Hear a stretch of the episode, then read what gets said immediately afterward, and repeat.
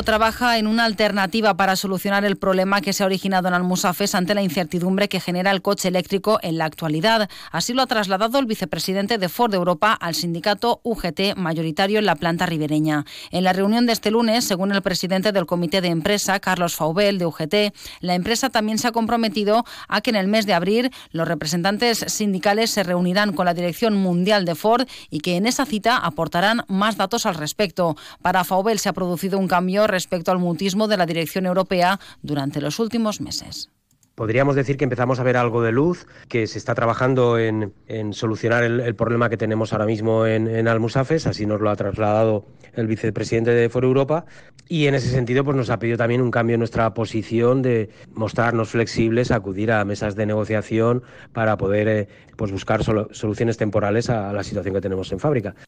Asimismo, Ford ha solicitado al sindicato, como ha dicho Faubel, que valore un cambio en su posición a la hora de negociar, algo que UGT estudiará siempre que sea por un tiempo breve para recuperar cierta estabilidad hasta que se produzca dicha reunión en el mes de abril. Que lo que esperamos es que, bueno, pues ya, ya sea algo más concreto y estemos realmente en el camino de, la solución y de esa transición hacia, hacia el futuro de la fábrica, en, eh, hacia lo eléctrico, ¿no? Si, si finalmente esa es la apuesta, como, como parece ser que se mantiene.